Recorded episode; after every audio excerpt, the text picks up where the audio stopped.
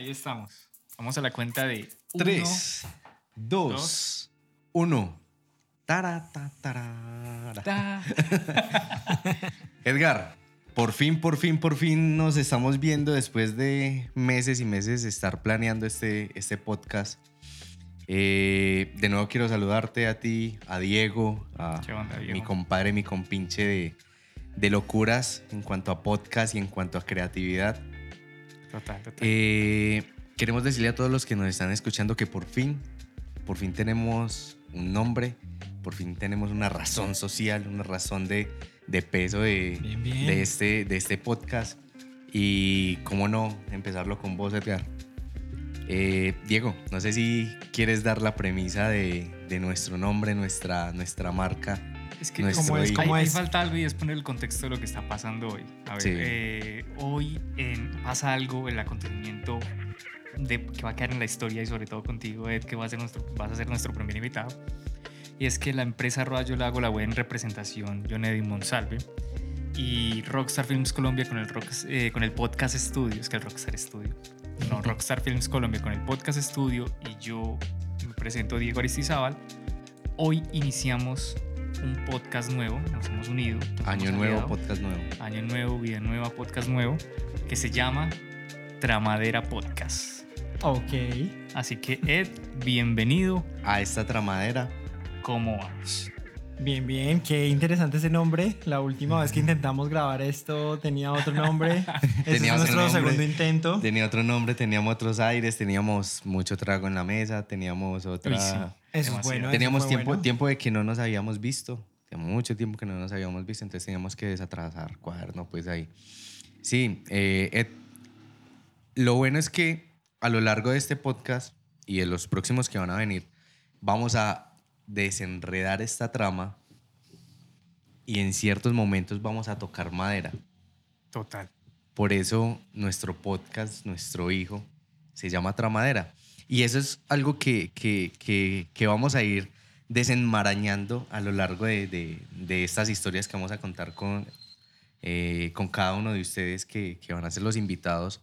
Aunque realmente no son ellos los invitados, somos nosotros los invitados porque en este momento estamos en la casa de Edgar. Total, sí. Venimos acá. y Bienvenidos siempre. Esta es la casa de, de, ustedes. Un saludo a Tifa, que, el día que esté viendo esto, está trabajando y nos prestó muy amablemente su casa. ¿Le pediste permiso, cierto? también, también toca, toca.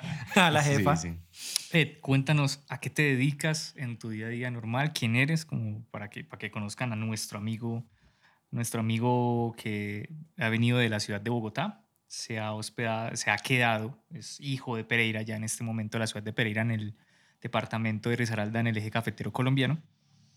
Cuéntanos, ¿a qué te dedicas? Bueno, antes de eso quiero preguntar por qué Tramadera Podcast.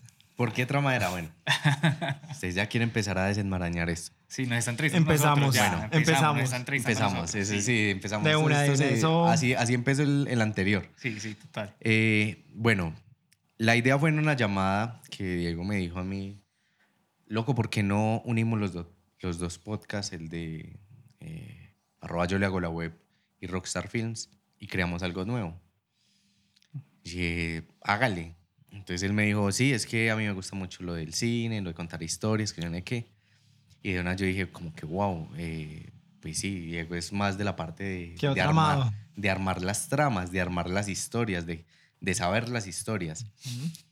y sucede, y, y, él, y, él, le gusta mucho saber las historias porque también como las escucha las cuenta. Y las narra muy bien. Y las narra. Y las narra muy bien. Y, y, sí, es un gran propósito. Y, y en mi caso, yo tengo una característica muy especial que la he desarrollado y no desde pequeñito y es que yo no tengo una visión de las cosas, sino que todo lo tengo que ser tangible para creerlo. Ahí es donde viene la, la, expresión de toco madera. Toco madera es que lo siento, lo vivo, lo, lo, lo, lo percibo, lo percibo y, y, y, lo reconozco. Entonces, por eso es trama por la parte de Diego y madera por la parte mía. Entonces, ahí tenemos eh, el desenlace de todo el podcast y es Diego se va a encargar de, de, de sacarte la historia y yo de palpar lo que realmente eres. tangibilizar como la historia y lo que se vuelve real. No estamos hablando de manosear ni de tocar tranquilo. No, ah, no, y en estas épocas con alcoholcito, por favor. ¿A qué confianza? ¿Qué confianza? Que claro, somos amigos de hace muchos años. sí, sí, sí. Pero listo, bueno, retomo la pregunta. Ed, ¿quién eres? Esa es muy buena pregunta. ¿Quién eres? Cuéntanos tu historia, tu trama. Mi trama, mi trama. ¿Quién soy? Voy a ponerlo como lo tengo en un, en un apartado por ahí, en un blog. Y es ser humano a base de carbono en proceso de oxidación. Como todos. Como todos, como todos los humanos. Un apurado, un apurado por intentar vivir, por intentar hacer las cosas de, de mejor manera.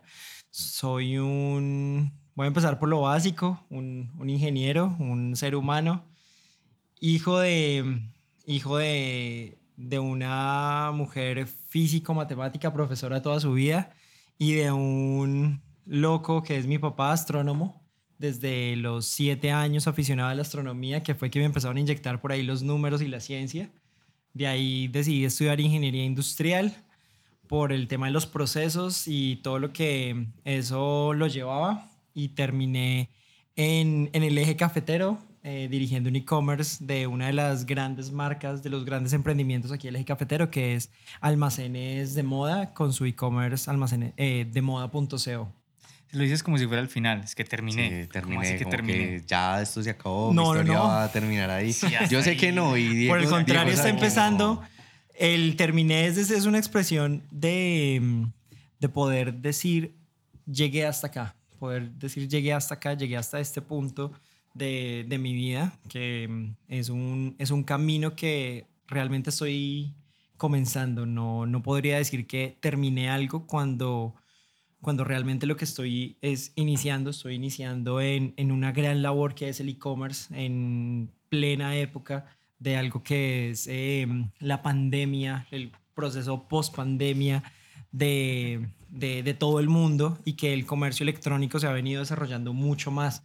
Llegué un mes antes a estas hermosas tierras de, de, pandemia. Pude conocer muy poco, aunque ya conocía un poquito más, pero, pero llegué y al, al mes empezó toda la cuarentena estricta. Entonces, estoy en, estaba en ese proceso, estoy todavía en ese proceso y es, y es un inicio para, eh, para, para mi vida, tanto personal como profesional, como todos estamos en, este, en esta etapa de lo que la palabra más quemada en este momento, en el 2020 y 2021, reinventándonos, reinventando, no, más, por favor. No más, esa palabra, no más. Reinventación.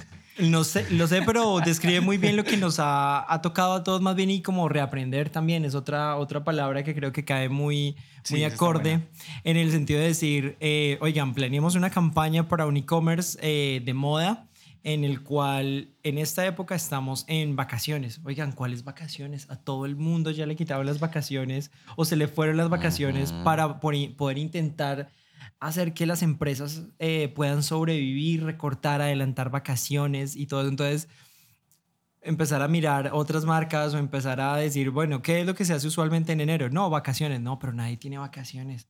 No, mm. ahorita toda la, todos estamos trabajando, oye, impulsemos, hagamos campañas de marketing a través de otros conceptos de realmente lo que está pasando en este año. Estamos en el día, estamos en el mes uno del año, entonces ya no son vacaciones, ¿ahora qué es? No, ahora vamos con toda a trabajar, a cuidarnos, a protegernos. Y eso es lo que ahora nos estamos, estamos reaprendiendo, por decirlo así, cómo hacer marketing eh, y a crear el, el, contenido y las campañas de nuevo. Hay una cosa que, que todos los que hemos estado con Edgar en una etapa de, de nuestras vidas y evidenciamos y es que Edgar es muy trabajador. es un loco que se levanta... Workaholic. Sí. Workahólico completamente. Sí, se levanta temprano y trabaja todo el día, almuerza muy rápido y se acuesta muy tarde. Ayer nomás yo estaba hasta las 3 de la mañana trabajando y le escribí, creo que fue ayer o o antes de ayer. Y me respondió y yo, venga, loco, ya duérmase. cálmate, cálmate. Venga, duérmase. Como ya sabes, yo soy más de la parte palpable. Ingenieros. Ingenieros, ingenieros, ingenieros colega, colega. Todos, todos, todos ingenieros. ¿Qué te forjó para ser ese tipo de persona? Sabiendo que desde el principio fuiste un pelado geek que le gustaban los computadores y que en esa parte tú eras una persona desordenada. Sí, y creo que todavía lo soy en, en, alguna medida, en algunos casos. que, mm, ¿Cuál es la carrera? ¿Cuál es el afán? Yo pienso que, yo pienso que la vida es corta. La vida, la vida para, en general es, es corta y, y cuando uno empieza a trabajar, a hacer las cosas que le gustan, uno las hace de compasión y uno quiere ver los resultados lo más rápido posible, uno quiere empezar a ver que eso que lo dices de, de tocar madera sea palpable y sea rápido, ¿no?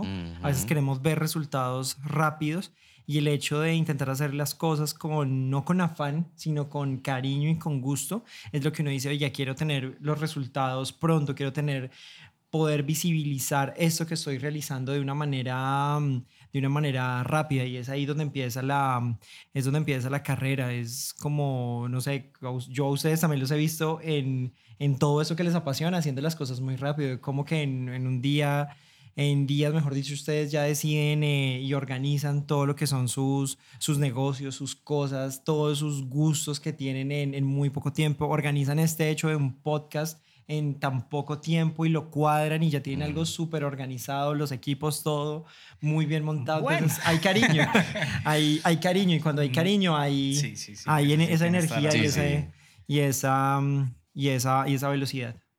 Sí, eso es, eso es muy, muy, muy cierto. Algo que me parece muy chévere y, y es algo que, que, Diego y yo siempre tenemos en cuenta de que iniciamos los podcasts es que queremos transmitir ese paso a paso, cómo llegar a ser de un pelado que sale de la universidad a ser una persona tan importante en una empresa, en este caso de e-commerce y, de, marketing muy, muy, muy, muy importante en la región.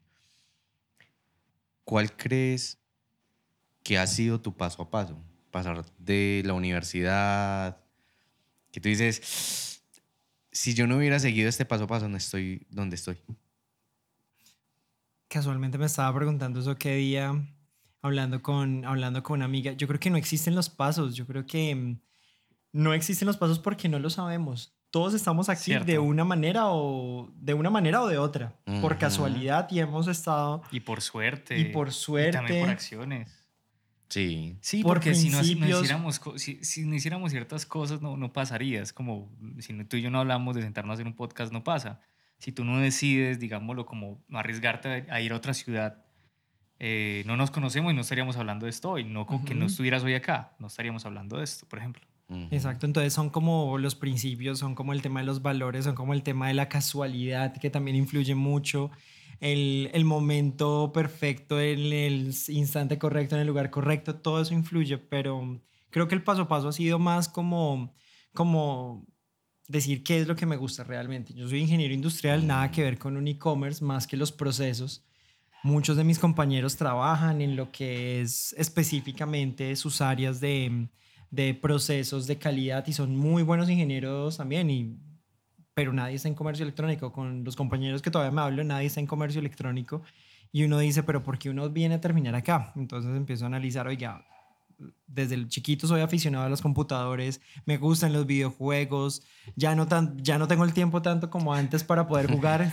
tenemos, pendiente, tenemos pendiente una sesión de seis horas de Age of Empires bien, ah, bien agresivo. Play para jugar Play. No, eso sería excelente, eso sería excelente. Entonces desde el comienzo de los videojuegos, desde la parte de la tecnología, siempre fue algo que me, que me llamó mucho la atención, que me gustó que me jalonó y eso me fue abriendo el camino y a eso se le va sumando el, el interés por la tecnología, el interés por lo que va pasando con el Internet, cuando desde, desde pequeño intentar comprar algo a través de, de, Amazon cuando era la página viejita por allá en el como en el 2001 mm, y uno decir, oiga, ¿cómo así que uno puede comprar algo por internet y se lo envían a la casa cuando uno siempre iba a un supermercado, a un almacén, a una tienda y lo compraba de manera física? No, no tenía muy bien, estaba pequeño y no tenía muy bien la concepción de comprar en línea.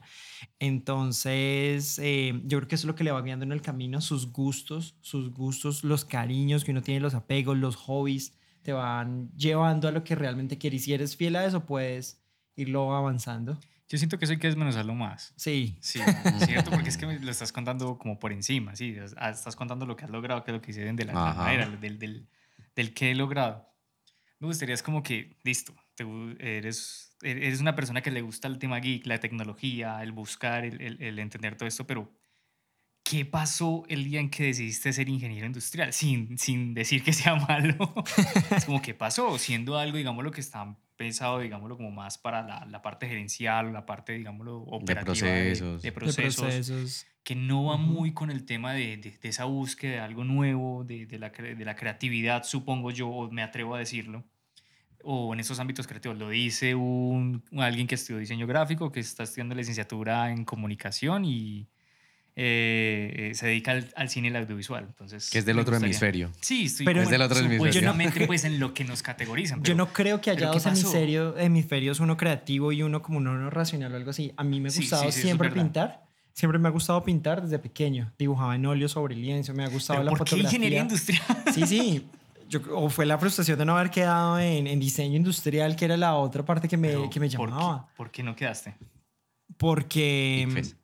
No, no, no, creo que fue un examen. Es más difícil para... para... Sí, creo que fue un examen, eh, un examen en la nacional y yo dije, me voy a presentar a diseño industrial y a, a diseño industrial y a sociología.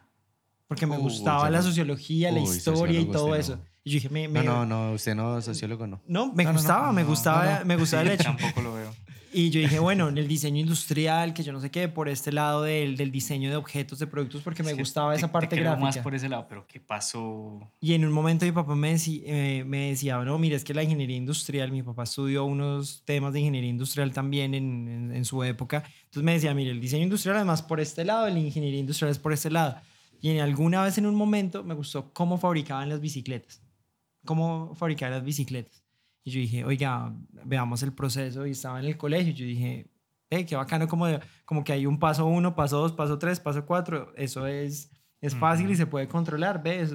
Y me empezó a motivar por, e, por ese lado la, lo referente a la ingeniería industrial. Y cuando ya uno va a tomar la decisión, dije, bueno, eso va a ser como la bicicleta. Y la verdad, y la verdad sí, si uno pues ahonda un poco más al, al comportamiento que, que, vos tenés en el trabajo, cuando uno comparte contigo al, a nivel laboral, se ve que eres muy procedimental. O sea, así se inicia, así se continúa, así se termina y así se finaliza. Pues ya todo se entrega y chao. Bueno, hagamos una aclaración. Los tres trabajamos, los tres trabajamos sí, juntos. Hay que, hay que, contar algo ahí.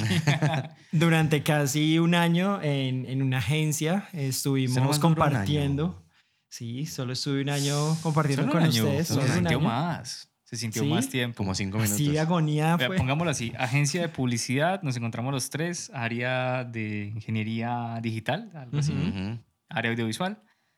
Y nos veíamos en los descansos y en los intermedios o buscando café en, la cocina. O en las, noches. cuando trasnochábamos o cuando salíamos a beber. Compartíamos un muy, compartíamos un muy buen gusto por, por, por el licor. Sí. Ojo, por, no beban. Por la cata. por la cata de, por la cata de licores. De, la cata de licores, claro. No es para entender los matices, los sabores. Sí, sí, digamos. sí, pero es eso. Entonces sí, compartimos, compartimos un año ahí. Ustedes pudieron, eh, nos pudimos conocer, pudimos ver cómo trabajábamos, cómo era el ritmo de cada uno con, con Edwin. Locos, ¿no? Sí, locos. locos. Con Edwin, un programador increíble y que en ese momento yo me acuerdo que realicé el proceso de, de contratación de, de, Edwin y ahora es, em, y ahora es el, el líder de, de, una empresa como yo le hago la web. Entonces es increíble cómo vamos avanzando. Sí, Nos vamos volviendo viejos de otra manera. o más añejos. Es más, ahora, ahora que estaba con, con, un, con un gran amigo mío, cliente, eh, le decía yo, voy a ir a, grabar un podcast con un amigo. Es que sí, y, y eso, cuénteme más. yo no, eh, él en su primer día de trabajo me contrató. Así sí. como así, sí, la prueba, la prueba de él en su primer día de trabajo fue contratarme. Yo, qué buena prueba, qué buena prueba. Y vea, años después estamos aquí grabando. Venga, venga, pero venga, ¿por qué? Cuenta por qué, ¿cómo qué pasó ahí? ¿Cómo así que fue esa, tu primer día de trabajo? No entiendo. No, verdad, yo no sabía eso. No. No, sí. No, nos conocimos allá y trabajábamos y charlábamos y hacíamos muchas cosas. Mi primer día de trabajo, que por cierto fue, fue virtual, es decir, primer día, bienvenido, fue netamente virtual y fue el proceso. Adelantado al tiempo. El proceso. de agencia. Sí. de agencia. El proceso fue como, bueno, estamos buscando un eh, desarrollador para el área digital y necesito que mires estas hojas de vida, evalúes y escojas porque él va a estar dentro de tu equipo de trabajo. Y yo, ok. Y empecé a revisar y empecé muy buenos perfiles los que, los que se estaban postulando en ese momento y empecé con las entrevistas telefónicas. Bien rolo uno llamando, llamando aquí. Yo digo que paisas, yo digo que paisas, aunque los, uno puede decir que son paisas los de Pereira, ¿no? No, pero sí, sí, sí, sí, sí, que es que, bueno, eso es un tema de región. Bueno, es un tema de región. regionalismo que no nos vamos a meter con eso, pero... Pero la cosa es que entonces, eh, no, llamé a Edwin, ya me tocaba la llamada con él y me empezó a contar la historia de, de él, de, de, su vida, de, de, su experiencia laboral. Realmente era muy extraño hacer una llamada para contratar a alguien y, hubo buen feeling, hubo buen feeling. Me parece que es, es alguien. ¿Te acuerdas de qué hablamos? Yo sí me acuerdo. Sí, me acuerdo. Me, me, acuerdo muy bien de algo que, te pasó en un trabajo. Oiga, sí, yo quiero saber eso. No, quiero, que cuente la parte de usted que estaba haciendo en el momento que me llamó y yo le cuento la parte de yo que estaba haciendo en el momento que recibí la llamada. Ok. Yo estaba en ese momento viendo las hojas de vida en un computador, en, el escritorio, en la oficina de, de mi casa en, en Bogotá, pero también estaba haciendo otra cosa que era como organizando una maleta estaba abriendo las hojas de vida y estaba organizando las maletas porque a los 10 días me venía y me mudaba para Pereira. Hay, hay, algo muy gracioso. Es que yo en el anterior trabajo, eh, yo dije, no, me mamé, me voy. O sea, la típica excusa de que ya voy a cambiar de trabajo. Además porque soy una persona que cada dos años aproximadamente doy un salto. O sea, un salto de que pasó algo y a los dos años me casé. Pues como que pasó algo muy grave, pues muy, un ciclo muy grande. Te estás poniendo ciclos de dos años para las cosas. Sí. Te estás poniendo porque no es que tenga que ser así. Pero, pero, pero sí, o sea, me, me, pasa eso. O sea, en ese momento, ya, me voy a ir a trabajar. A mí nunca eh, me había llamado la atención cuando estaba estudiando ser desarrollador. Yo decía, no, qué pereza uno sentado en, en un computador programando y todo el cuento. Pero en ese momento yo dije, no, pues probemos. Igual, si no me gusta, pues no me gusta y ya. Pero tú sabías. Pero estabas estudiando para eso. Estudiando para lo que uno sabe en la universidad. O sea, no. ok. o sea, no. Eso, es lo que pasa. Eh, entonces, ¿qué pasa? Cuando recibí la llamada de Edgar, yo recién había salido de Casa López, un lugar de acá de Pereira, que nos tocó llevar la camioneta que recién había estrellado. ¿Recién habías estrellado? Sí. sí. porque se me metió un ladrón, entonces maniobré y... Bueno, había un ladrón por toda la cuarta. ¿Y la rodaste, se le echaste? ¿Cómo fue? Y le eché el carro encima y no calculé bien y me subí a un andén y caso... Bueno, en caso fue un, un despelote. Ok. Cuando él me llamó, hubo un feeling muy bacano, fue porque me preguntó cosas muy geeks, muy... Yo me acuerdo que la pregunta más contundente que fue la necesaria para que me contratara fue, ¿qué te parece el trabajo virtual con Office 365? Ah, Uy, esas preguntas, Edgar. Entonces yo le dije, no comparto Office 365. Me dijo, ¿por qué? Yo no, porque por el licenciamiento. Sabiendo que Office te cobra 350, 400 mil pesos por un licenciamiento de esos, utilizo la ofimática de Google, mucho más potente, igual. Y gratis. Y gratis. Sí, total. en ese momento. entonces el bueno, mojo cuco, mojo cuco y me contrató. Ese es, lo quiero. Ese es, ese es. y llegamos a Pereira a la oficina el mismo día. Sí. Entramos el ah, mismo día, el día que yo los conocí, aunque venga, yo la verdad, por mi parte, no recuerdo el día que los conocí, no. Sé que ya en algún momento estábamos saliendo, sé que en algún momento se interrumbó dentro, de, mí y no te conocí. No, vengan, ¿cómo fue? que nos conocimos. ¿Qué se acuerdan de, de, cuando me conocieron a mí? A mí? A mí me pasa algo muy bacano y es que a mí la parte audiovisual me gusta mucho. Entonces yo cuando veía a estos locos que tomaban fotografías o Diego en ese caso estaba en ese momento diseñando y todo el cuento. Estabas diseñando, sí. Y me parecía muy gracioso que, que tocaba la guitarra Entonces Richie y Sebas Compañeros de trabajo. Compañeros de trabajo. Le decían, tiren una monedita para que se quede callado. Que Desgraciado. ¿Qué pasó? Pues eso incentivó a la sana convivencia en una agencia y conllevó al bullying. Entonces, ahí, y ahí, estaba yo, y ahí estaba yo. Entonces, y ahí estaba pintado el gordo. Y ahí estaba yo y nivel de bullying superado y ganaba estrellita de, de superar niveles cada día. sí, sí, total. Me gané, me gané una fama buena, pero bueno. Ya, ya lo iremos viendo en el transcurso de los capítulos. Yo me acuerdo De, de, Dieguito diseñando, sí, me acuerdo de diseñando con, mm. con, su guitarra. Diseñando con su guitarra. Diseñando. Eso, yo. tocando, tocando su guitarra y con el lápiz diseñando. No, me acuerdo sí de ti diseñando. Me acuerdo diseñando. Tengo otro momento épico de Dieguito en, una, en un jeep, en un jeep tocando guitarra. ¿Sí? Ah, sí, sí, eso sí me acuerdo, sí me acuerdo. Íbamos en un jeep, estábamos... Estábamos en me un jeep, que ese día fotos. sí hizo una sesión fotográfica de la empresa, de la agencia donde estábamos para todo el equipo. Hicimos hacer un concepto, pues, como de hacerlo a lo natural o a lo rústico, una cosa así. Que tocaba llevar un regalo, ¿se acuerda? Que tocaba llevar un regalo. Un regalo, algo así. Exacto, varias cosas. Y en todo caso, yo estuve como segundo fotógrafo porque se contrató un fotógrafo externo, un señor con mucha experiencia. Y estaba como segundo fotógrafo y en medio de todo eso llevaste tu cámara cada uno llevaron vainas, todo esto, nos vestimos así muy... ¿Cómo, cómo, cómo lo describirían ustedes? Como cyber, no, como cyberpunk, no como apocalíptico. No, pero es que era... Un poco más bien como aventurero. Ah, es que aventurero, es que... A mochilero. Es que no, no, no, recuerdo cómo era bien el concepto, pero era... Como Mad Max, una cosa así. Sí, tirando a eso, como si estuviéramos en un mundo posapocalíptico raro, pero sin la exageración, es como vestidos muy muy modelos sin ser modelos. Modelo, no modelo. Mad Max Glam. modelos naturales. Sí, modelo natural. En todo caso, estaba como segundo fotógrafo y recuerdo que íbamos en un jeep y vos ibas tomando fotos y yo por ahí tengo todavía algunos registros de esas fotos mientras íbamos. Ah, no, mi cada Todas borrosas, pero pues bueno. Salió una borrosa, pero me acuerdo. ¿Una? Tengo esa. ¿Una? Todas. A mí, a mí cada año me recuerda el, el suceso yo con un sombrero todo y una camisa. ¿Se acuerda la camisa de cuadritos? Sí, sí. De mantel. Ah, Sí, es que quisiera hacerlo como algo como rústico, como algo como, como si fuéramos gente sobreviviendo, como estuviéramos en una isla, no sé. Estaba de moda eso, como. Sí, pero, la isla de los famosos que estaba de moda en esa época. Conceptos internos de agencias que... de supervivencia de agencias. Pero, pero, pero bueno, sí, eso, sí es. ¿Qué más acertaba una agencia? y ahora vemos, ahora vemos esas fotos y decimos como qué carajos es No, no sé, no sé si a Diego le han preguntado en Rockstar pues sus clientes en Rockstar.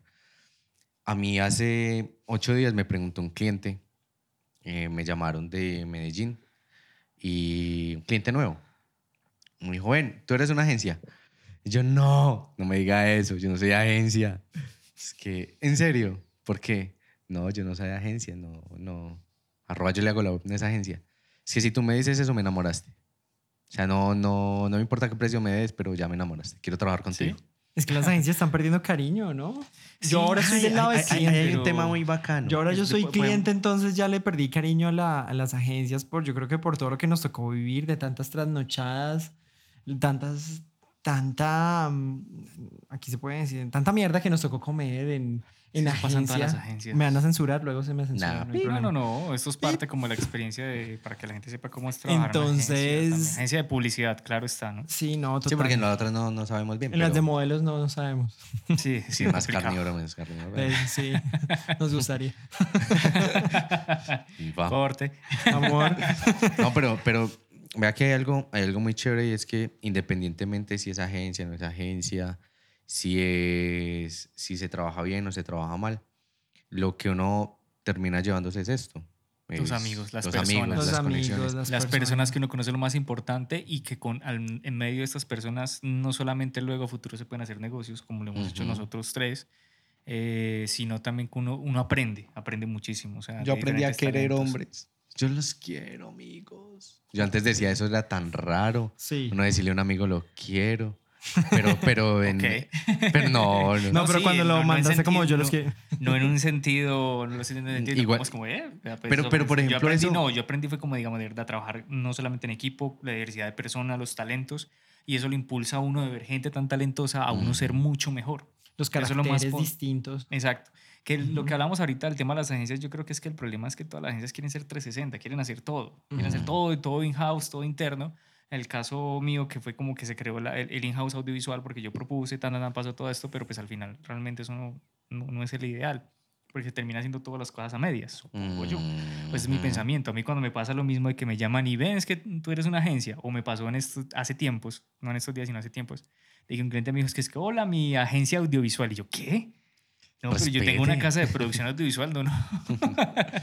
una agencia audiovisual, yo no creo estrategias de marketing ni creativas. Yo eso lo veo como si fuera un.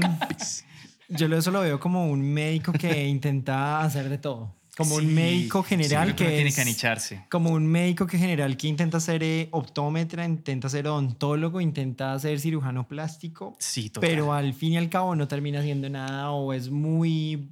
Termina siendo un médico general que, que, receta acetaminofeno o paracetamol en otros países. Aquí quiero citar a, al cliente amigo mío, Marco, Marco García, eh, que estamos haciendo un proceso muy chévere con Yacar, una empresa de la región, muy, muy, muy chévere. Y él justamente me decía eso. Mi hermano, lo que más me gusta trabajar con usted es que usted no me mete otras cosas que no son lo suyo. O sea, no intenta hacer 360. Usted hace páginas web y ya. Sí. O sea, ah, es que necesito redes sociales.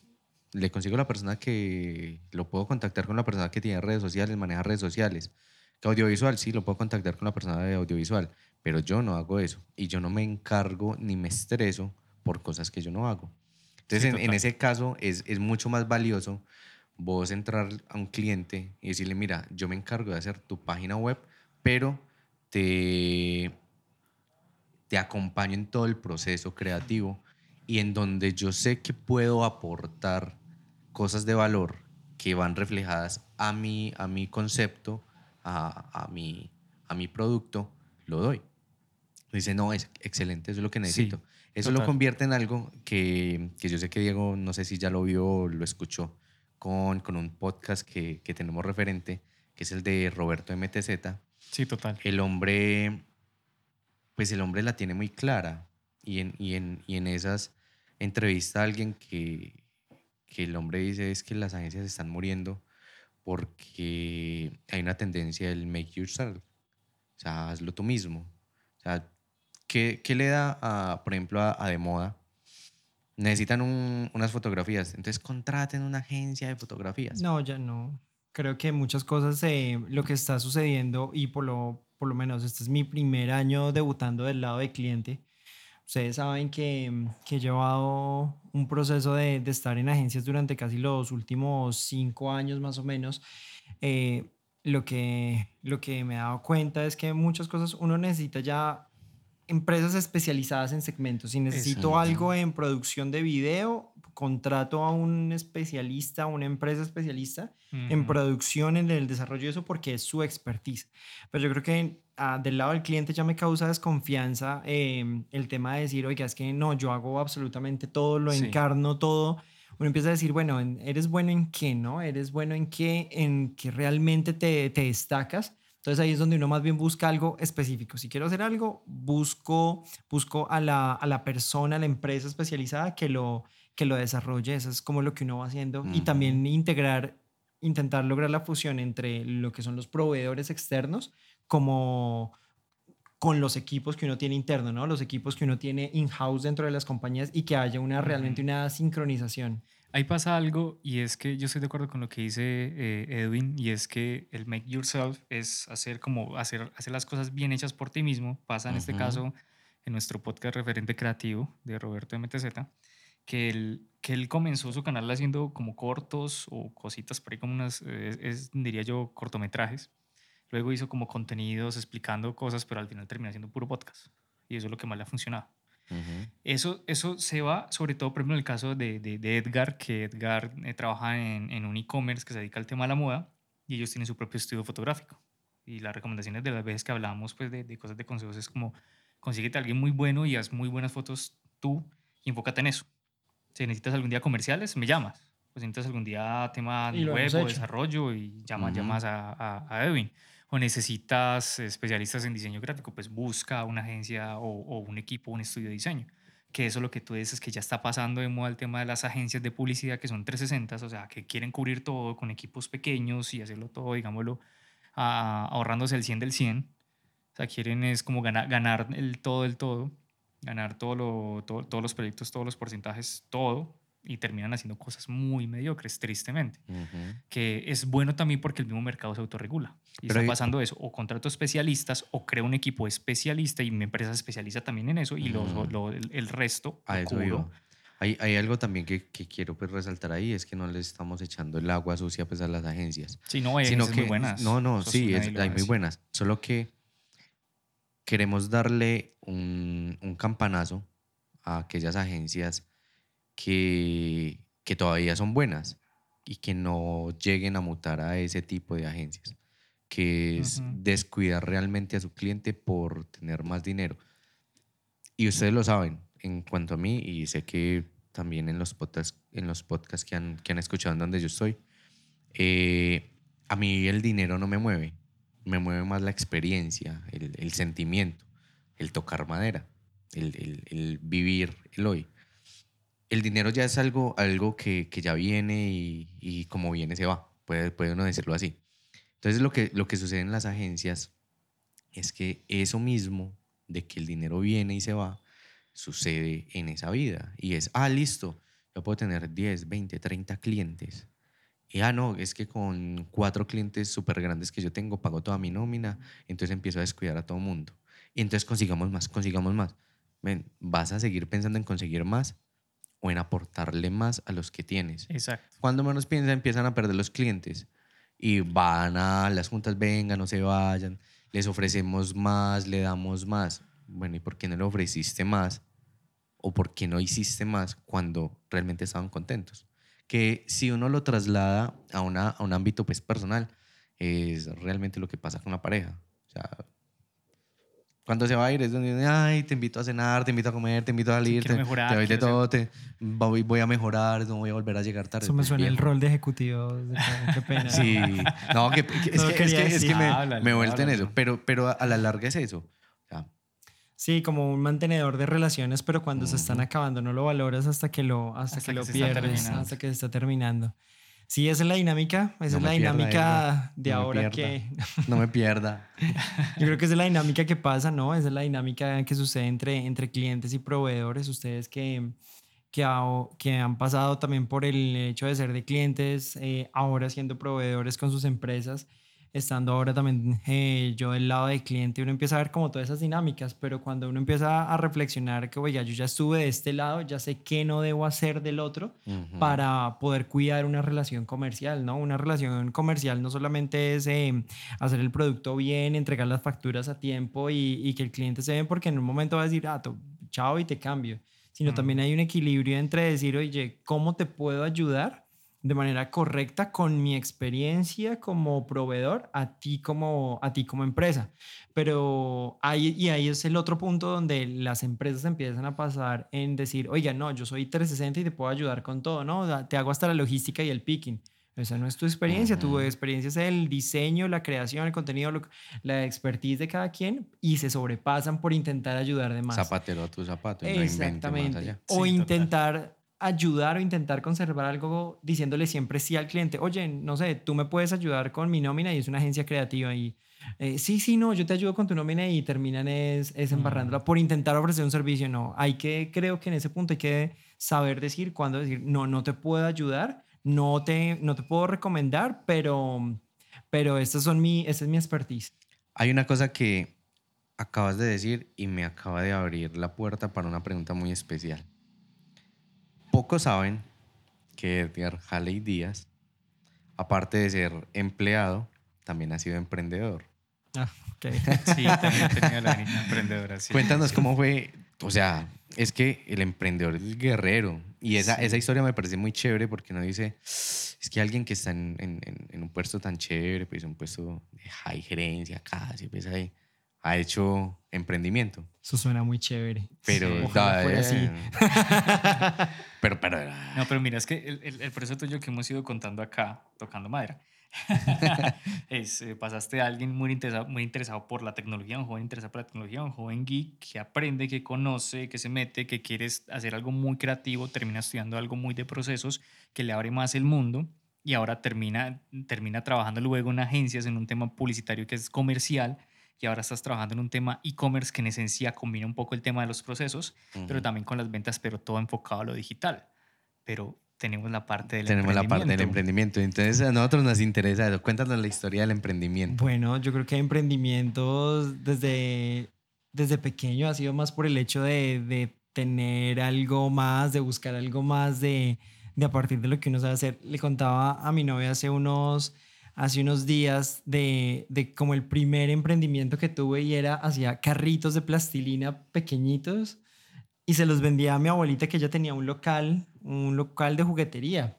Y mm. entonces ella me compraba los carritos y ella los revendía según las cosas, pero ella lo que hacía era realmente comprármelos y estimular que decir, oye, no, están pidiendo más de esos carritos y véndelos. Y yo tenía una producción de carritos de juguete en plastilina que costaba, se los vendía ella en 100 pesos, 200 pesos, una cosa así en, en esa época. Ya después el, de la, del, estaban muchas cosas, he vendido jeans a mis compañeros, que son emprendimientos que uno tiene en la universidad de reparar computadores, vender computadores, vender computadores para empresas de, de edición de video, eh, cosas de diseñar sitios muy empíricamente. yo quiero que llegue a la que yo quiero que cuente. Y la última, yo creo que la última que más he aprendido cosas de, de los emprendimientos porque ha sido un proceso muy evolutivo es em, la distribución de productos de aseo la distribución de productos de aseo eh, para empresas y es un trabajo que, que realmente yo trabajaba en la, en la parte no comercial. Sabía. No, no tenía ni idea. Es como, uy, hay cosas que no me has contado. yo trabajaba en la parte comercial de una, de una agencia, hacía toda la gerencia comercial y, y mis fines de semana o mis tardes, eh, cuando, cuando, cuando salía, era em, ir a comprar, ir a voltear literalmente productos de aseo en el carro, distribuirlo a otras empresas con un amigo que, que se llama Raúl Manrique, que cuando escuche eso va, va a reír mucho con esta, con esta historia y llenábamos los carros el fin de semana de, de papel higiénico, de limpiador, de, de, pisos, de papel para las manos, de servilletas. Llenábamos un carro hasta donde no le cabía más. Incluso poníamos en, mejor dicho, una vez nos tocó cargar en las piernas un, como un rollo de, unos rollos de papel para poderlo transportar a donde lo teníamos que entregar. Y fue el hecho de aprender de un poco más de los clientes, de la parte del manejo financiero. Y eran días muy curiosos, eran días muy chistosos porque estábamos trabajando. Él también es un gran eh, empresario. Él tenía, una, em, eh, él tenía una empresa aquí en Colombia antes de irse para Canadá de diseño y arquitectura y cálculo estructural. Y su otro trabajo y su otro rol era prácticamente nos poníamos el uniforme y nos íbamos a, a mover cajas, a bodeguear nuestras cajas. literal, a vender limpio. A vender limpio, literalmente. Eso fue una experiencia con mi novia también cargando y distribuyendo una vez que hasta, hasta Tunja, ir a llevar resmas de papel, papel higiénico para una empresa. Y dijimos, nos cogió la tarde, a las 4 de la tarde ir a distribuir eso. Llegamos minutos antes del cierre de la empresa. Ok, son ahora las 7, 8 de la noche en una ciudad a 3 horas de, a tres horas de Bogotá donde vivíamos, a 4 horas de Bogotá. No, nos tocó quedarnos acá. Y realmente fue una experiencia linda, fue una experiencia linda y, lo, y uno empieza a aprender esa, de sus emprendimientos. Yo creo que mm, emprendimientos se puede hacer unos 8 o 10 emprendimientos y bueno, no estoy, estoy sí orgulloso del aprendizaje, del aprendizaje, pero no me han dado resultado, me he ido por otro camino por el momento. Pero ¿qué has aprendido? ¿Qué ha sido eso como, como que, te, que te ha dejado esos emprendimientos ahora mirándolo en retrospectiva? Yo creo que cada uno me ha dejado algo y mm, cada uno me ha dejado algo, me ha dejado una lección y es, digamos, temas como, oye, rodéate bien, acompáñate bien de las personas con las que estás. Dos, la constancia, por ejemplo. Tres, el control financiero, el orden en lo que se debe llevar, el control día a día, em, el manejo de los clientes, el poder realmente satisfacer una necesidad, no es decir, entregarle lo que necesita, sino poderle aconsejar a partir de lo que se sabe, porque eso es lo que busca, no busca un producto, sino busca solucionar una necesidad. Creo que eso es lo, eso es como una parte clave para poder resolver una necesidad de, de un cliente. Y esos aprendizajes ha sido ha sido a las patadas. ha sido a las patadas literalmente. Yo creo que es levantándose, fracasando y, y seguir adelante. Se perdió mucho o poco? Se ganó. O, sea, o sea, estoy hablando es en, en, en, tangible. ¿En tangible? ¿Se perdió mucho o poco? No, yo digo que se ganó, se ganó eh, más experiencia. De una u otra manera, yo creo que se, ganó experiencia, se, perdió, se, han perdido cosas, sí. O sea, el sentido, el sentido de la pregunta no es, no es como pregunta de reina, sino que cuando uno empieza a, a emprender, cuando uno empieza en todo ese rollo, viejo, espere que va a empezar a perder. No, no siempre, pero pues cuando pierda, dije, sí, viejo, pues perdí, pero hágale, ¿qué más? Sí, no, obviamente se ha... ocho emprendimientos. Se ha perdido, yo no me acuerdo. ocho emprendimientos son ocho, emprendimientos. No, yo que ya veía algo como, bueno, y usted como una pregunta de, de, emprendedores en Shark Tank, en alguno de esos programas, y decía, no, ¿y usted cuántas empresas ha quebrado? No, como, y orgullosamente, he quebrado tres, he quebrado cuatro. Obviamente son empresas más grandes, son más emprendimientos más de joven, cuando uno estaba desde la universidad, cuando yo estaba trabajando, lo que uno hacía en sus tiempos libres por por intentar monetizar el, más el tiempo de, de uno, ¿no? Y por intentar eh, buscar un otro camino, que muchas veces eh, en el caso de, de, ustedes que son emprendedores, ya es el camino de ustedes. Ustedes pudieron empezar un, un trabajo, un freelance o algo como, un, como tal, como un freelance, pero ahora es ahora es el trabajo de ustedes, es la profesión de ustedes estar en, en sus empresas. Yo intenté hacer eso, como intentar coger vuelo por otro lado y, y pues no, han sido, han sido caídas, sí, han sido ocho caídas, pero, pero han sido, sí, han sido aprendizajes, no, no sé, y creo que es intentar coger un nivel de terquedad como el de ustedes y decir, eso lo admiro de ustedes, ustedes son, ustedes son tercos de buena forma en decir, oigan, son persistentes en, en ese sentido para buscar, eh, decir, eso es lo que quiero por este pero, Pero hay una cosa que, que no sé, yo, yo me voy por bien servido, y es que a mí la vaina del emprendimiento me llegó como viejo ya emprenda. Pero no es como usted ha perdido, eh, hágale otra vez. No, es como, pues hágale. Y digo que también basado en, lo que a uno le gusta y en hacer las cosas bien. Eh, hasta ahora, hasta ahora, hasta ahora, puedo decir que no he perdido mucho. O sea, no he perdido mucho es que no ha sido significativo que yo diga, no, pues la marca arroba yo le hago la web, baila, se va a tener que cerrar. Alguna vez hablándolo con ustedes, sí pensamos en que va a mutar, en que va a cambiar el, su nombre porque es muy sesgado y todo el cuento, pero a la final en estos tiempos uno dice, es que sesgado es diferente. Es que... Yo diría sesgado, yo diría segmentado. O bueno, segmentado o específico. O sea, pues sí, yo hago eso y ya como el que endereza puntillas. Pues endereza puntillas Usted las clava, no, las enderezco. Y ya. Y cuando más piensa, venga, ¿quién endereza las puntillas? El señor. Y usted las clava, no, solo la enderezo. Y empieza a llegarle a todo el mundo y todo el mundo lo reconoce porque solamente endereza puntillas. Yo creo que es lo bueno de nicharse, pero igual yo creo que todos tenemos nuestros procesos, porque si usted, no sé, pocos saben esto, pues saben amigos muy, muy de, toda, de toda la vida, pues desde de, chiquitos, desde que estábamos niños, eh, yo he tenido otros dos emprendimientos. Pero eso, por ejemplo, ustedes no lo saben. No, Pero podemos dejarlo para otro capítulo. Yo sí. o sea, es parte yo de sí, Yo sí, porque yo ya llevo cuatro podcasts con Diego y... Y, siempre lo dice que lo deja para una segunda parte. Sí, sí. sí. no, no, no, pero... pero pues yo ya le conté algo, pero... Pre-podcast, pod-podcast, siempre tocamos los temas y, y sí. O sea, ya, ya me lo vuelo, pero no. Ok, ok, ok. Se lo dejamos para otro porque igual a Edgar lo vamos a invitar a otro. Entonces, otro donde hablemos de cualquier es, que, es que en este estamos hablando de la vida, de la vida y obra de Sí, este está más reflexivo. Pero también de nosotros, ¿sí? Eso es como, el, siendo el podcast introductorio, Edgar nos ha entrevistado también a nosotros. Sí, Porque hay cosas que ustedes hasta apenas me están contando y eso que llevamos cuántos años. Pero también, también el rollo, el rollo es, es crear un podcast así, es crear un podcast charladito, habladito, eh, consciente, consciente en cuanto a que muchas cosas de las que hemos hablado acá los que nos están escuchando dicen, sí, que es como que, uy, lo comparto o no lo comparto. Pero pues, como dicen los, los youtubers, déjame en la caja de comentarios qué piensan. en la caja de comentarios, dale like, suscríbete y comparte. Listo. no, no. Eh, yo me imagino a alguien escuchando este podcast, no sé, como sentado en un aeropuerto tomándose algo Y es como si estuviera una conversación entre amigos. Creo que es una conversación entre amigos. y, uno, con los audífonos esperando como, ay, yo, quiero decir. Sí, como, ay, yo podría haber dicho, preguntémosle algo a, a nuestros escuchas que, que, podríamos preguntarles a ellos. Les dejamos una pregunta abierta.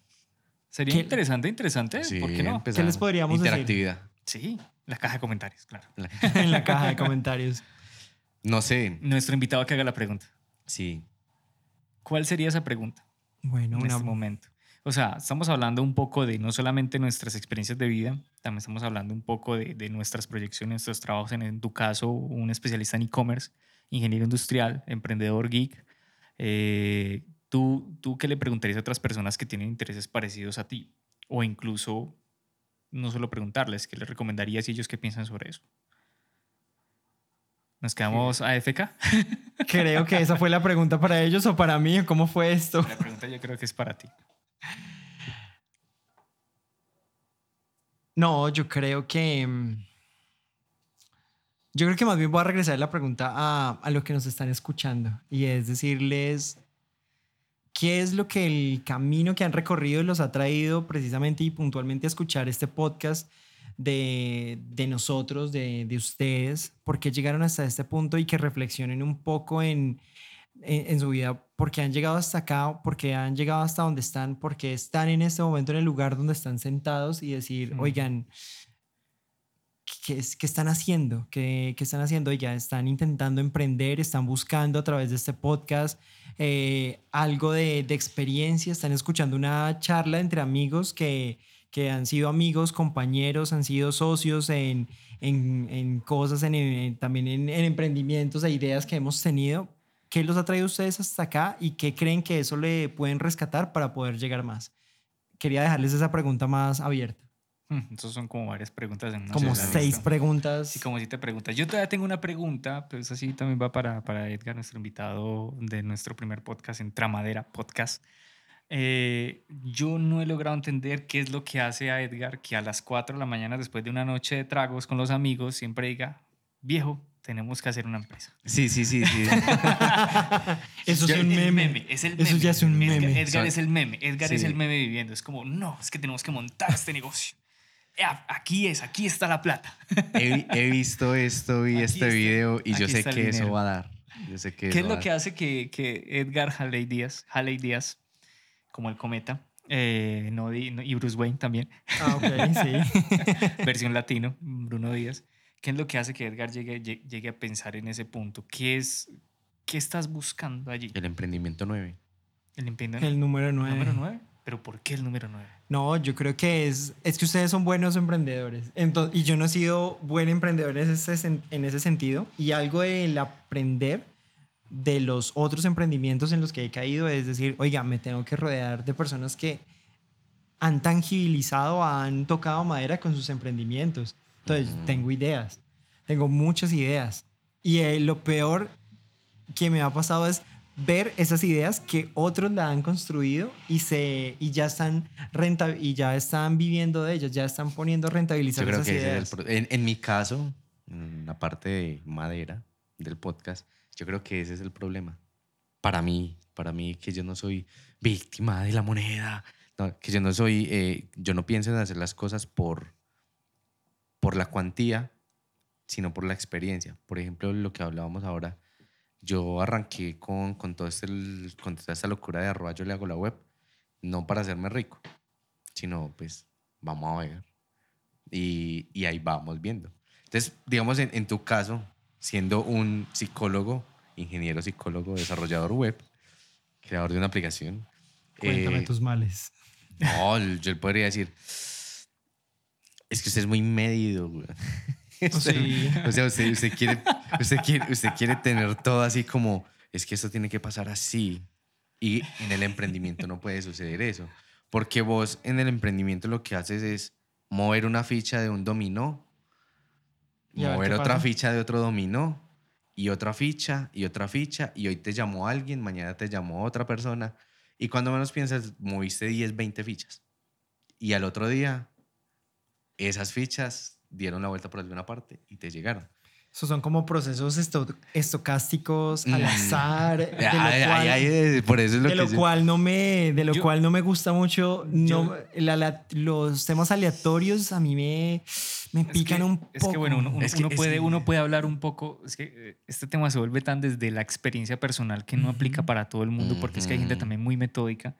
Que, que, ha logrado sus emprendimientos, y independientemente hay otros que quieren tirarse un poco como, como al, como al mar rojo, a la, lleno de tiburones, y tratar de, de, sobresalir de allí. O hay otros, digamos, lo que quieren replicar las experiencias de otros. Creo que Joseph o Jeff Bezos, eh, Bezos, ¿sí, se llama él, el de Amazon, él, quiso replicar un poco como las historias de Silicon Valley, siendo, siendo una persona, digámoslo, de una, de una familia pudiente, como diríamos acá en Colombia.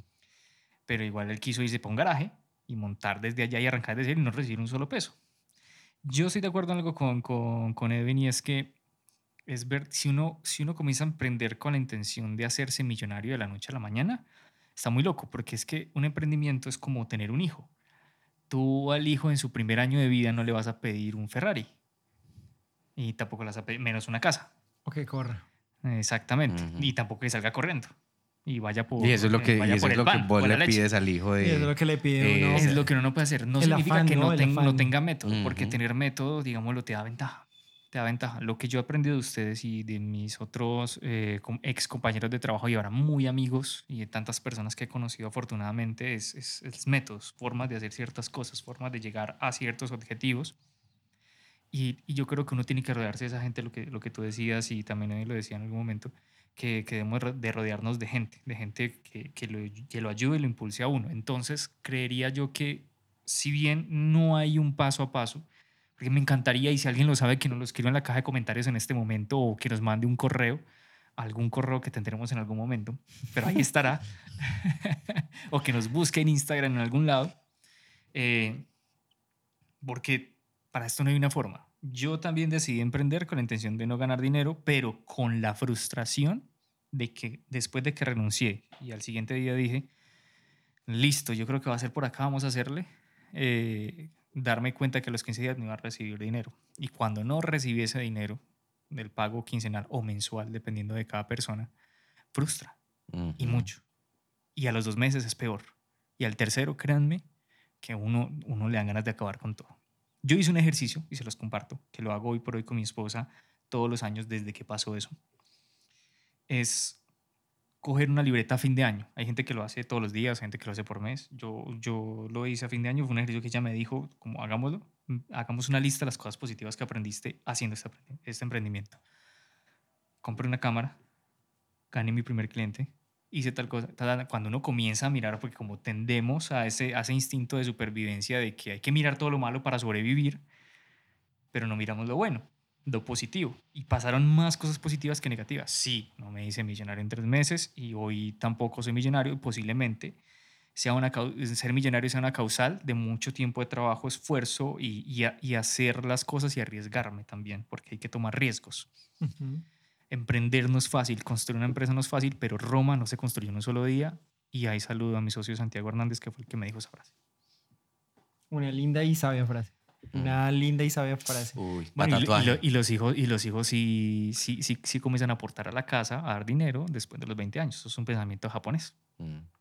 Arigato. más. no, pero, pero, pero la verdad, o sea, yo, yo, yo, yo, desde, desde mi perspectiva de emprendimiento y de crear empresa, a mí me pasaba algo. Y arrancando con esta idea, yo iba a los, eh, ¿cómo se llama esto? A las cosas de emprendimiento, a los talleres y las cosas de esas, y que reuniones de emprendimiento, es que vamos a hacer un canvas y no sé qué vainas y toda la, todo el cuento. La verdad, la verdad. No he estado nada de eso, yo no. No, no, no, la verdad, a mí me sirvió eso para algo, para saber de que yo no sirvo para eso. ok.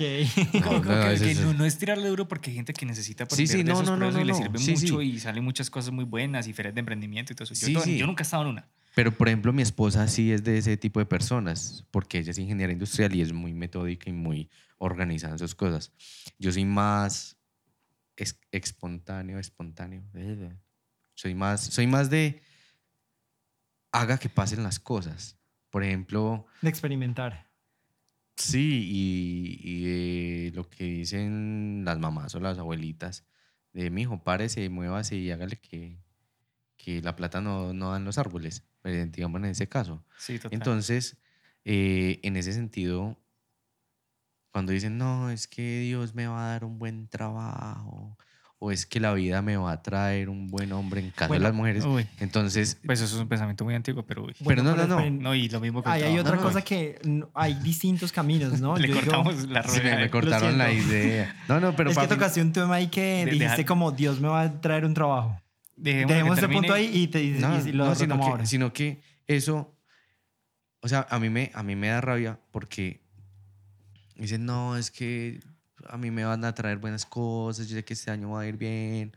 Por ejemplo, yo soy una persona gordita, mucho gordita. Y es, yo estos días estaba pensando, no, marica, pues cómo hago para bajar de peso. Y estaba sentado así trabajando y yo... Pues, y comiendo. No, no, trabajando. No, realmente últimamente no estoy comiendo tan bien. Pero eso también afecta. Ojo con eso. Entonces, yo dije, pues, marica, pues, ¿cómo hago? Moviéndome, hágalo real. Y es, y es esa vaina como, sí, hágalo real. Si usted quiere hacer una cosa, hágalo real. Si usted quiere tener un sueldo bueno, hágalo, real. Realidad. Hágalo realidad. Hágalo real. Realidad. Entonces, ¿cómo? Ah, listo. ¿Cuál es el procedimiento para hacer? Entonces, estudie más, eh, especialícese o ahora que hay tanta posibilidad en Internet de usted ser mejor y que un cartón le brinde a usted una profesión, pero no una habilidad, que eso es algo que, que le, le, escuché a, al pelado este de Platzi, y eso usted puede tener su, su, su, su profesión, pero el tener la profesión no le da para que usted sea muy bueno, usted tiene que estar capacitándose. Entonces tiene plataformas, tiene vainas que usted puede capacitarse. He visto, sigo un poco de, de, de chicos que son chicos de 22 años, 23 años, súper, súper, súper tesos en programación, en diseño. A mí me gusta mucho la parte de diseño de usuario, de experiencia de usuario. Cuando veo chicos de 22, 23 años súper tesos en eso y venga, y estos manes que cuando veo, claro, se especializan en diseño, leen una cosa, leen la otra, les gusta eso. Obvio, ellos lo están haciendo realidad. Ellos se están moviendo como en esa vibra y, lo hacen como lo quieren. Entonces, en, ese caso de, de, lo que decía al principio, es, si usted lo quiere, eh, pues hágalo. Si usted quiere emprender, pues hágalo. La cuestión es, comprenda cuál es el método que más le sirve a usted. Por ejemplo, el mío. Yo diría comprender, yo diría comience. Comience. De pasar del cero al uno es bueno, ¿Y el camino siempre es emprender? No siempre. No, no. no, no ahí es donde quería tocar entra, tú, entra tú. Ahí es donde quería tocar algo que dijo Edwin ahora y fue el hecho de no, eh, es que me va a llegar un trabajo o algo. Miren, yo creo que dentro de tantas caídas del, del intentar emprender, algo que me he dado cuenta es que es que yo soy un muy buen empleado. ¿Y en qué sentido? No suena, suena raro hablándolo en medio de dos emprendedores. suena muy raro, por cierto pero lo, lo, digo más es por el hecho de, oigan, ¿qué hay empresas ya estructuradas, hay, hay procesos ya montados en los cuales uno puede llegar a intervenir y aportar desde la experiencia que uno ha tenido desde, desde su trabajo, desde lo que ha hecho y desde su conocimiento de lo que ha estudiado, de lo que ha experimentado, de mil fuentes en las cuales uno aplica. Y me he dado cuenta, digamos, en, en este último proceso en la, en la dirección de del e-commerce eh, en el que estoy trabajando es en el que, bueno, lo mío no fue emprender, lo mío ha sido ser una muy buen, un muy buen, o intento ser el, lo mejor que pueda como, como empleado para aportar lo que he aprendido en la empresa en la que estoy, es decir, aportando todo lo que pueda, dando el 100% de lo, de lo que soy como persona, como profesional, no solamente es decir, oigan, impacto en la parte profesional, sino también cómo ha sido un proceso de intentar impactar de manera positiva en otras vidas, que es un proceso también en el que estoy a través de, a través de uno de mis jefes que me, que me está enseñando ese proceso. Entonces yo digo, oigan, bueno, si no, si no emprendo, puedo ser una muy buena pieza dentro de un equipo. ¿sí? He sido siempre... El, tema de servir, lo hablaba esos días con, con alguien más que es conocido a nosotros, Boris. Él decía que él, que él tiene, tiene esta, esta noción de servir.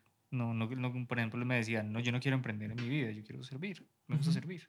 Claro, teniendo tiempo y espacio para darse sus cosas, su, su tiempo, si quiere ilustrar, supongo yo, si quiere crear. Es un poco de eso, ¿no?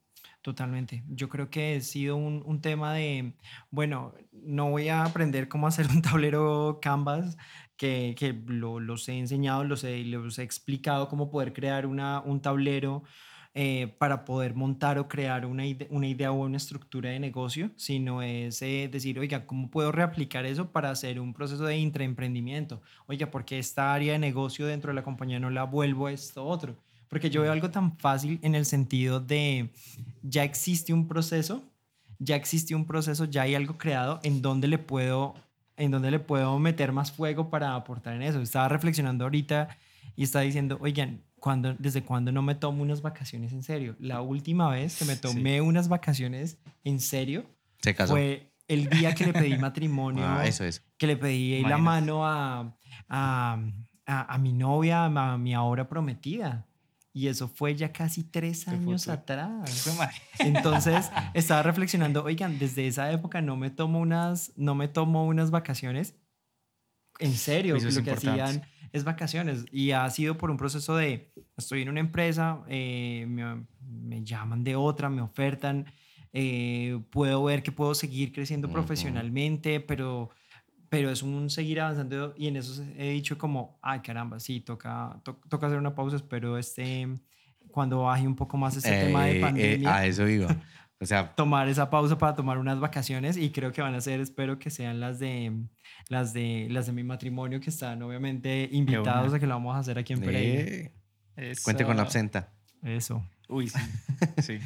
pero pero mira, hay algo hay algo ahí que también pues es algo triste triste y, y, también que uno debe tener en cuenta y es, pues bien, han pasado tres años en los que uno muchas veces deja que pase, deja que pase, deja que pase y, y ya uno dice, bueno, este año sí va a ser, ¡pum!, pandemia.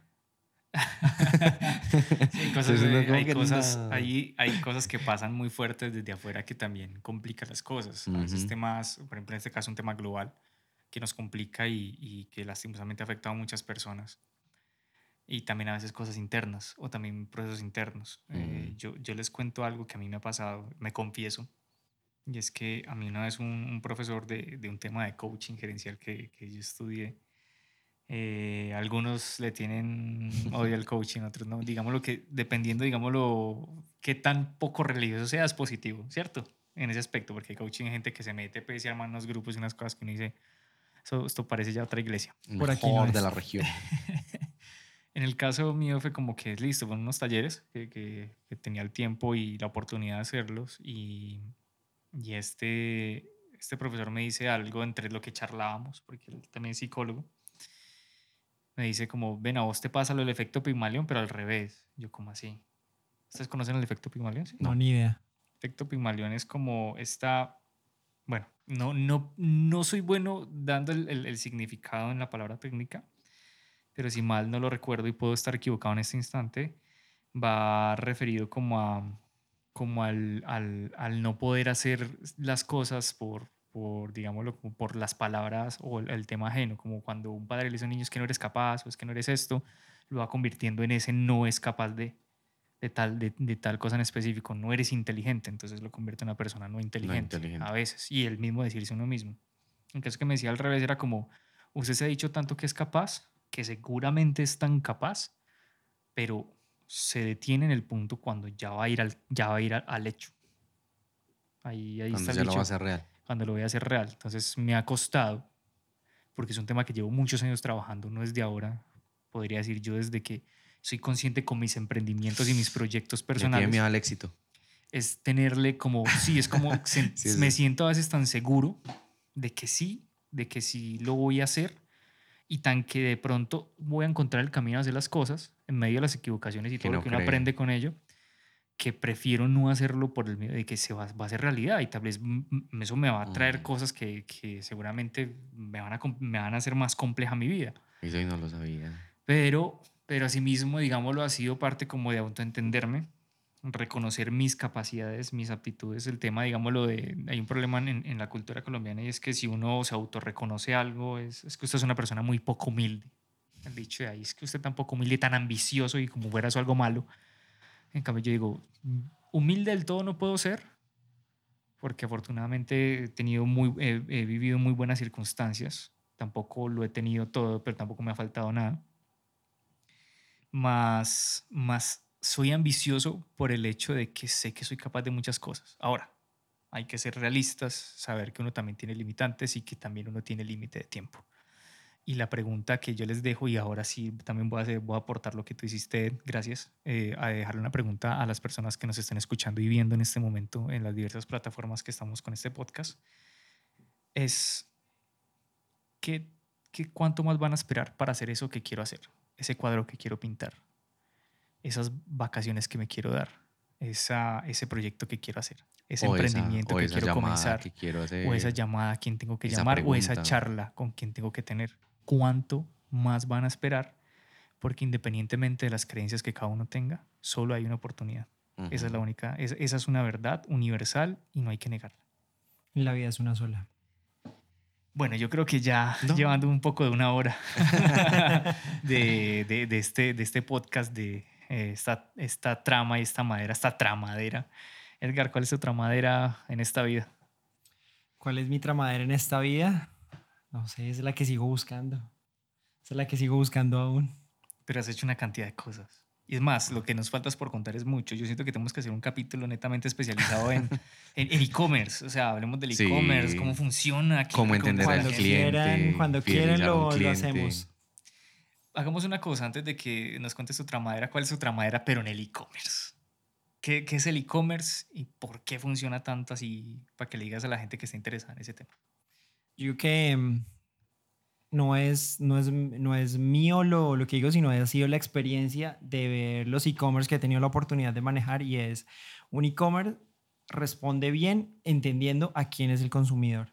Quién es el consumidor, quién es el comprador del producto y eso lo define, eh, se define a nivel eh, de e-commerce como el buyer persona. El buyer persona es quién es el comprador, cuáles son los gustos de mi comprador, qué le interesa, la música, lo que consume, todo lo que está alrededor del, del consumidor, creo que es la clave para hacer o aportar en el buen, correcto y resolución de un e-commerce, que es vender los productos que se tienen ahí posicionados. Creo que esa es la tramadera principal. Listo, pero ahora la tramadera en español cristiano para el que no te entendió. Conocer al cliente. Conocer al cliente, sus gustos completamente. ¿Cómo se logra eso? De muchas un ejemplo, yo, yo, diría que un ejemplo muy, muy claro es, eh, no sé, Victoria's Secret.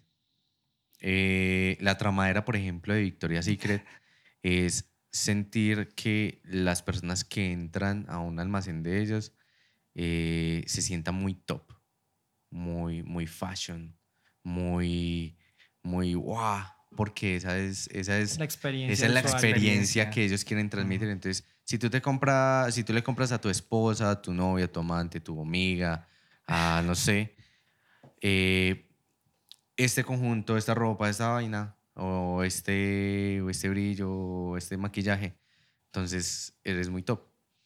Pero eso es la eh, consecuencia de haber hecho el proceso que, que Diego hacía y es de cómo llegar a eso y es de cómo intentar entender eso. Una herramienta básica, algo una que herramienta básica. algo simple y que, y que sea para todo el mundo en ese momento, para alguien que sí diga, eh, mira, yo tengo un e-commerce. ¿Cómo, ¿cómo puedo entender a mi y luego, y luego en otro podcast desglosamos eso. Algo que yo he hecho en este en este e-commerce en el que estoy es yéndome, por ejemplo, en un e-commerce de moda, me he ido a, a seguir como si yo fuera otro comprador a seguir a un cliente y empezar a mirar qué es lo que esa persona está mirando, qué es lo que le interesa, qué es lo que está qué es lo que está buscando, qué música está escuchando, intentar mirar, digamos, su, su playlist, intentar mirar qué celular tiene, qué es lo que está haciendo. Un poco tóxico eso, ¿no? Es un poco tinieblo, es un poco macabro. Drama tan tóxica es un poco... Sí, siguiendo a alguien. Si algún día se sienten perseguidos y están en la ciudad de Peria o en Bogotá. Es porque alguien que trabaja en e-commerce. Edgar los está siguiendo. Los está siguiendo y está intentando Edgar es el Google pereirano. Sí, Edgar saliendo así. Lo siento. lo siento. Es lo que hacen muchas plataformas para entender a, los clientes, pero no. eso pasa, eso pasa todos los días. creo que es un truco práctico. Creo que es un truco práctico de intentar eh, seguir, a, pues no seguirlo dentro de las tiendas. La empresa en la que estoy cuenta con tiendas físicas y es empezar a mirar a los clientes, mirar qué ropa se prueban, empezar a mirar qué les gusta, todo eso. Y, conocerlos, conocerlos netamente. Eso creo que es un secreto rápido, clave que, que ha funcionado eso, me parece muy chévere porque mira que con, con el cliente que, que, estoy actualmente, que el día de mañana lanzamos la, la tienda virtual, eh, yo le decía eso, bueno, vamos a crear el sitio web, pero ustedes a quiénes le van a apuntar, quiénes son sus clientes. Al principio es, no, pues los que nos compran, no, esos no son sus clientes. O sea, dígame quién es su cliente. Dígamelo en, en forma, figura, edad, gustos, quién es su cliente. Entonces quedaron como, no, pues más o menos así. Y yo, ah, listo, basados en, en, lo que construimos, vamos a construir la página web. O sea, basados en, en el perfil que construimos, vamos a, a, a, basar la página web. Y ahí fue donde ellos empiezan a entender como, ah, claro, por eso es que eh, la tienda de tenis para muchachos tiene estos colores. Claro, es que esta que es de ropa más formal tiene esta distribución. Entonces, lo, lo, que dices es muy, muy, muy, muy Muchas veces cuando uno está del lado del proveedor y escucha a los clientes y es, no, es que, mi, ¿cómo es mi cliente? No, hombres y mujeres entre los 25 y 35 años de estrato socioeconómico tal, tal, tal, con ingresos tal. Y uno empieza a analizar realmente, y eso es lo más genérico del mundo, tú lo acabas de decir. Cuando uno empieza a, a, hacer esta definición de, de la persona que compra, uno empieza a hablar como, oye, esa persona cómo se siente ante, tan, ante tal color. Por ejemplo, em, estábamos hablando de un cliente específico de, no sé, de soportes, de soportes de bicicletas para vehículos. Entonces, ¿cómo es los tipos de compradores? Un tipo de comprador es la persona que por primera vez compra una bicicleta, empieza a montar y quiere tener todos los mejores accesorios para su carro. El otro tipo de comprador es el, es el ciclista experto que ya lleva 10 años montando en bicicleta, conoce muy bien, conoce específicamente los requerimientos, no sé, de la bicicleta y empieza a ver cómo se viste esa persona. No, el que es primíparo en bicicleta por decirlo así, se viste de colores llamativos. El que ya es más experto o es más senior en la bicicleta se viste con colores oscuros. Y a partir de todo eso, hasta la música que escucha, los artículos, del carro que puede tener, se crea ese perfil de persona. Hemos creado, digamos, perfiles de persona a partir de, de los gustos, de cómo se sienten con otras marcas y pueden ser 2, 3, 5, 10 slides hablando específicamente de las sensaciones, de los gustos, de las percepciones que puede tener ese posible cliente imaginario, que incluso le ponemos un nombre y le ponemos una foto para imaginarlo porque le estamos hablando como comercio a esa persona. Mm. Todo esto y mucho más en el podcast que vamos a hablar de e-commerce muy Netamente e-commerce. Netamente todo esto y mucho más. Próximo capítulo. Y esa es la tramadera de, de, de nuestro amigo Edgar Halley Díaz. Gracias, Ed de verdad, por haber estado acá. Por abrirnos A ustedes, chicos, muchas gracias. Y la puerta de tu casa todo este rato, mm, tiempos de pandemia todavía. Hoy les ha hablado en este podcast un desarrollador web, también ingeniero, John Edwin Monsalve. Gracias de verdad por creer en este proyecto y que nosotros vamos a sacarlo adelante. Sí, sí, la verdad, feliz, feliz, feliz, feliz porque uno, llevamos cuatro podcasts que no le habíamos dado nombre y forma. Pues oh, forma sí, pero eran como pero el nombre, dos cosas aparte. Pero el nombre no. Que podríamos unificarlas, que eso fue la y, idea. Y, y, hoy hasta, hasta eh, te pasé un, concepto y cuando hablamos por teléfono de, de, cómo, cómo, cómo crear esta tramadera, fue como que sí, sí, nació, por fin, está llorando Es un, es un podcast. Ustedes son unos cracks. Si hay alguien de afuera que, que, no sepa qué es tramadera, búsquenlo entre las palabras de la industria colombiana. No sé, no sé si en otro mm. país de Latinoamérica eh, eh, significará lo mismo pero acá un poco de eso, como de, de, la, de, la trama de cada persona, como del enredo, como de la charla, como el vender un poco, pero también como de, hacer entender a otros. Eso es un poco lo que estamos haciendo acá, también conociéndote a ti, los que no te conocen y, los que, y la historia que vamos contando que nos damos cuenta. Edgar, gracias por tu tramadera hoy. Muchas gracias chicos, gracias por invitarme a esta tramadera. Se, se tramó, se tramó con el podcast. Quedé tramado con este Quedó podcast. tramado porque quiere otro podcast. ¿Para cuándo el otro?